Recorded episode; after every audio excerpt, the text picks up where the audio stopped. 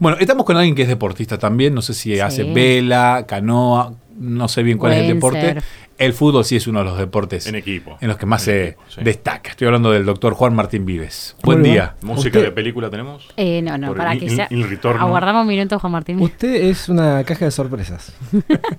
¿Viste? Es lo que le decimos todos los días. Tengo documentado todo. No, no, no, yo le creo. No, no, yo le creo. Creo que soy el único que le cree no, pero si nosotros también. Él me va a defender siempre. ¿eh? Por supuesto. Para nosotros sigue siendo inocente. Qué bueno que él siempre lo defiende. Eh, sí, sí, sí.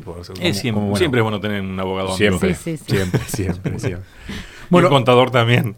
Hoy, hoy no sé cuál es más. Sí, a esta altura del partido hay que tener amigos de todos los, de todas las, de todos los palos. Este, mm, bueno, lo, lo, estuvimos extrañando. Sabemos que ha tenido una agenda sumamente cargada, mucha actividad. Hemos visto, gracias a las redes sociales, este, la, la, gran variedad de, actividades en las que ha participado y se ha enriquecido. Y ya hemos hablado algo con el señor Adrián Maldonado, que muy bien ha desarrollado. señor. Este, pero tenemos un puntito que creo que es tema de agenda fundamental para Sudamérica. Estamos hablando del país, ellos dicen que es el más grande del mundo, ¿verdad? Un mayor. Usted sabe, usted sabe que nosotros decimos, este, un poco en broma, con, los amigos este, brasileños, decimos eh, o, más grande del mundo, pero en realidad en portugués no puede ser más grande. Mm. Por, portugués tiene que decir sí o sí mayor. Claro. Es un, er, es un error gramatical decir en portugués un más grande. ningún, nunca ningún brasileño diría eso, ningún brasileño. Un mayor. Es un mayor. Mira. Un mayor. Un mayor. Algo nuevo. Bueno, no sé si es el, este, más grande del mundo, pero sí es un, un gigante regional. Evidentemente, una de las economías más grandes del mundo. Eh, uno de los países más poblados del mundo, creo que séptimo, octavo país más poblado del mundo, y sin duda en, Latinoamérica el, gigante regional. Y bueno, está en proceso de elecciones, más o menos todos estamos al tanto porque ha sido ampliamente difundido por las noticias. Eh, les, confieso que di un poco de vueltas antes de, de definir el tema porque este, bueno, por dos cuestiones. Primero, porque las cuestiones ideológicas están muy, muy complicadas en todos lados y en nuestra región también. Este, a ustedes hablando hace un ratito de la brecha, de la grieta, este, la grieta geográfica, ¿no? Y la grieta ideológica también está muy, está muy brava y la gente está muy sensible, estamos todos muy, muy sensibles y a veces no se puede este, ni siquiera uno conversar un poco.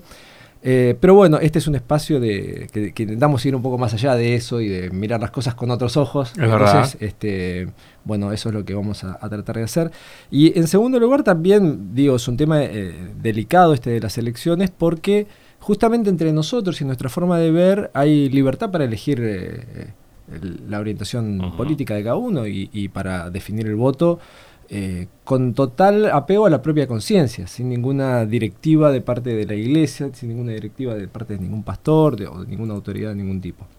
Entonces, a veces se puede llegar a tomar como que hablar algunas cuestiones relacionadas a las elecciones o a la política este, fuera una cuestión de estar discutiendo eh, eh definiciones candidato? Claro, que no es la intención de lo, de lo que queremos hacer aquí, por supuesto, sino más bien eh, como hemos hecho otras veces, hablamos de Rusia, hablamos de Estados Unidos, hablamos de Europa y siempre decimos lo mismo, ¿no? nos estamos anticipando cuando yo les trato de justificar, bueno, ¿por qué tenemos que mirar qué es lo que está pasando en Rusia?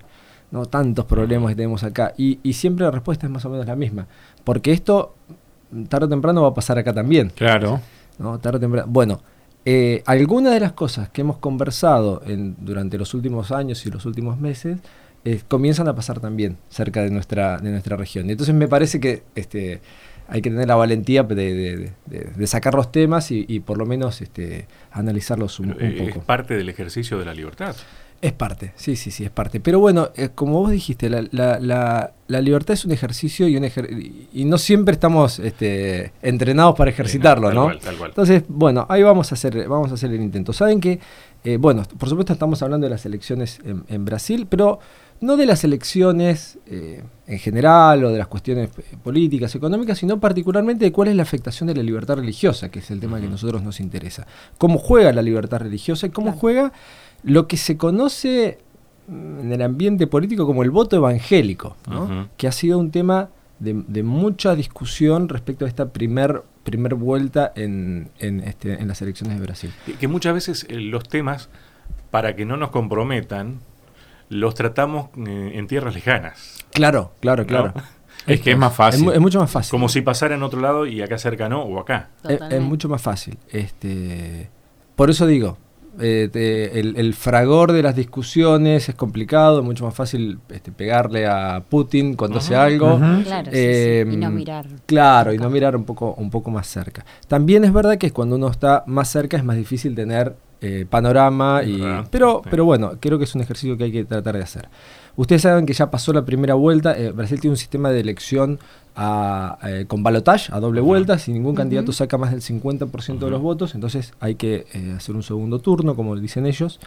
En el primer turno, el ganador, por amplio margen, incluso más de lo que se esperaba, fue Jair Bolsonaro.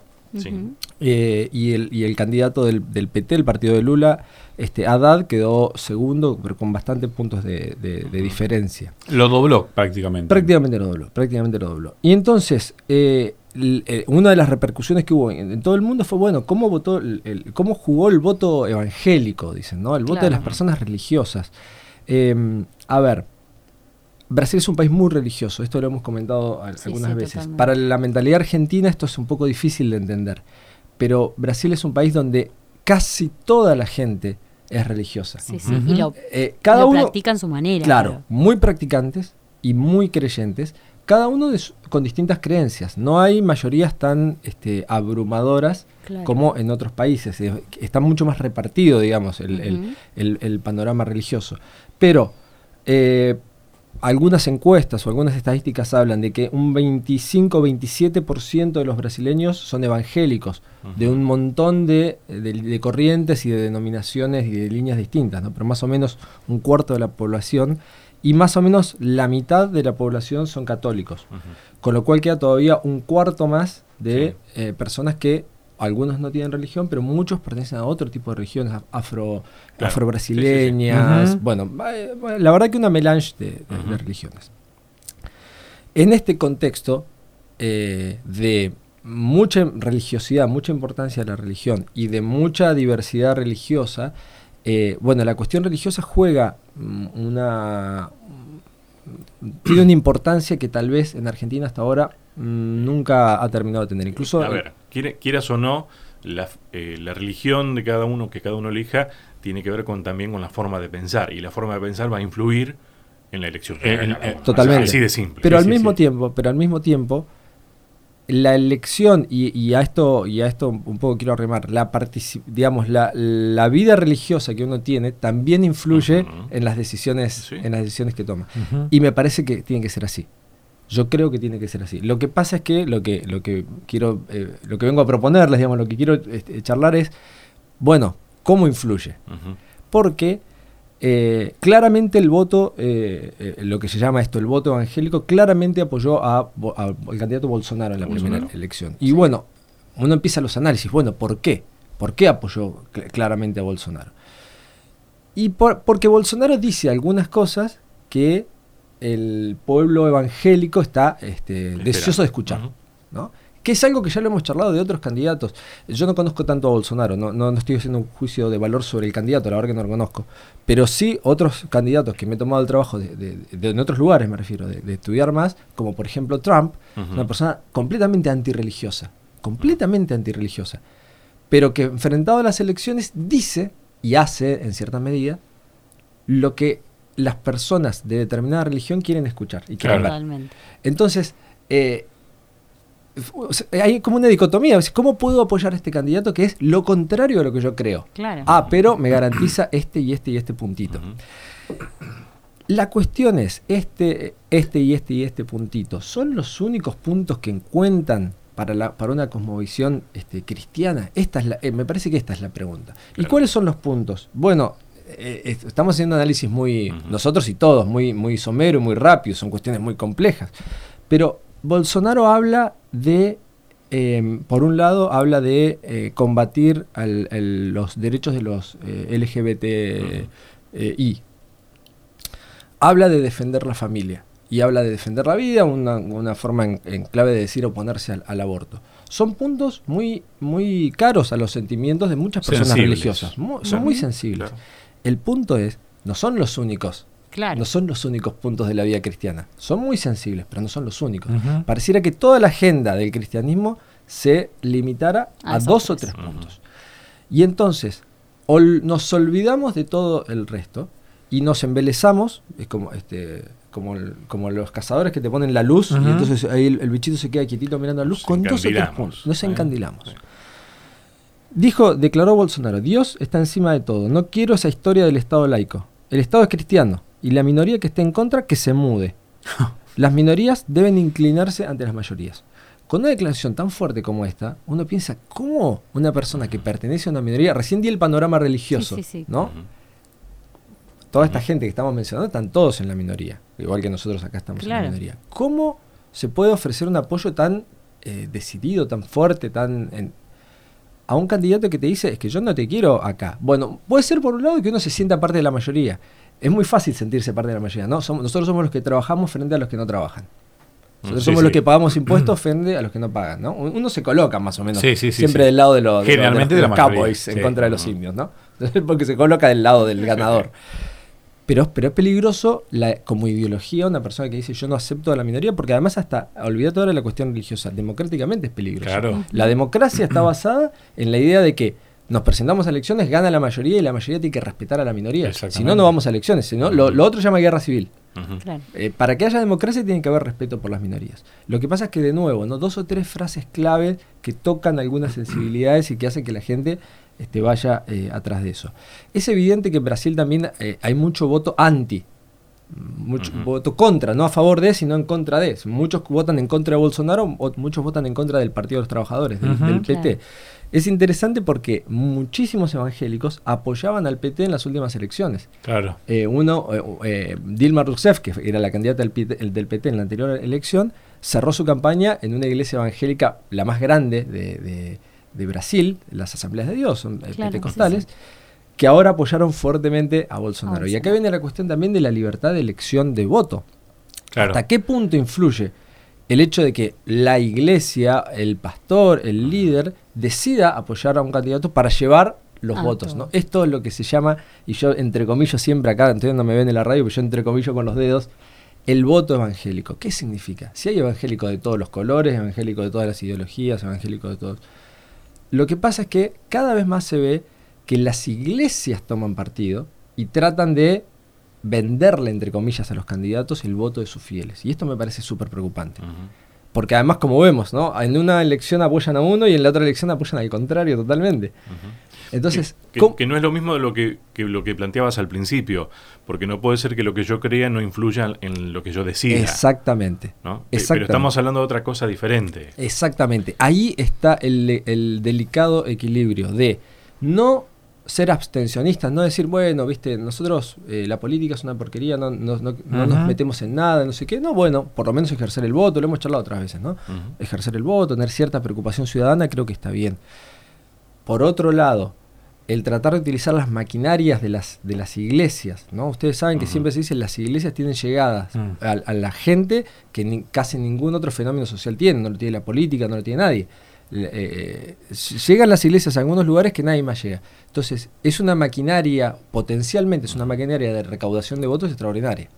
y pero, pero para nosotros tendría que ser así. A ver, lo que yo creo tiene que estar a disposición de la elección, me tiene que servir para saber elegir. Pero corporativamente no tiene que haber influencia en ese sentido. Claro. claro. Y, si hay alguien que ejerce influencia son los líderes religiosos, claro está. Es, Exactamente. Por lo tanto, me parece que debían hacerlo con, eh, con responsabilidad. Claro. Yo he visto, he seguido, tengo, tengo eh, muchos amigos adventistas en, en, Brasil y los he seguido y tienen, los he visto eh, expresarse con mucha cautela y con mucha responsabilidad y, y, llamando a reflexionar sobre el voto, a hacer este filtro que es el que siempre pedimos. Nosotros tenemos unas creencias y tenemos una, una, cosmovisión. Y es, la forma que filtramos lo que vemos en el mundo. También en materia política. Entonces yo tengo mis creencias. ¿Qué candidato se ajusta mejor a las creencias que yo tengo? Ese es un ejercicio individual que tenemos que hacer y que va a dar distintos resultados. Claro. Vos vas a pensar candidato A, vos vas a pensar candidato B, yo voy a pensar candidato C. Pero que tenemos que hacer cada uno. Es decir, no, no tengo que dejar de lado mis creencias. Lo otro, lo de la decisión corporativa, ¿viste? esta iglesia apoya a este candidato, eso me parece más, más preocupante. y, cierro con esto. Eh, nosotros estamos acostumbrados, o nos estamos acostumbrando de poco, de a poco, a pensar de que hay solamente un tipo de ideología que está de acuerdo a las creencias religiosas. Y esto me parece que es un peligro, es un error. ¿Por qué? Porque no hay ninguna ideología que esté de acuerdo a las creencias religiosas, al 100%. Ninguna. Algunas se ajustan más en unos puntos y se alejan más en otras, otras se acercan más acá y se alejan más allá. Entonces, tenemos que hacer este filtro, pero tenemos que entender que hay peligros de todos los, rincones ideológicos, sobre todo de los extremos. Es decir, hay peligro en la izquierda para la libertad religiosa, hay peligro. Pero hay peligro también en la derecha para la libertad religiosa.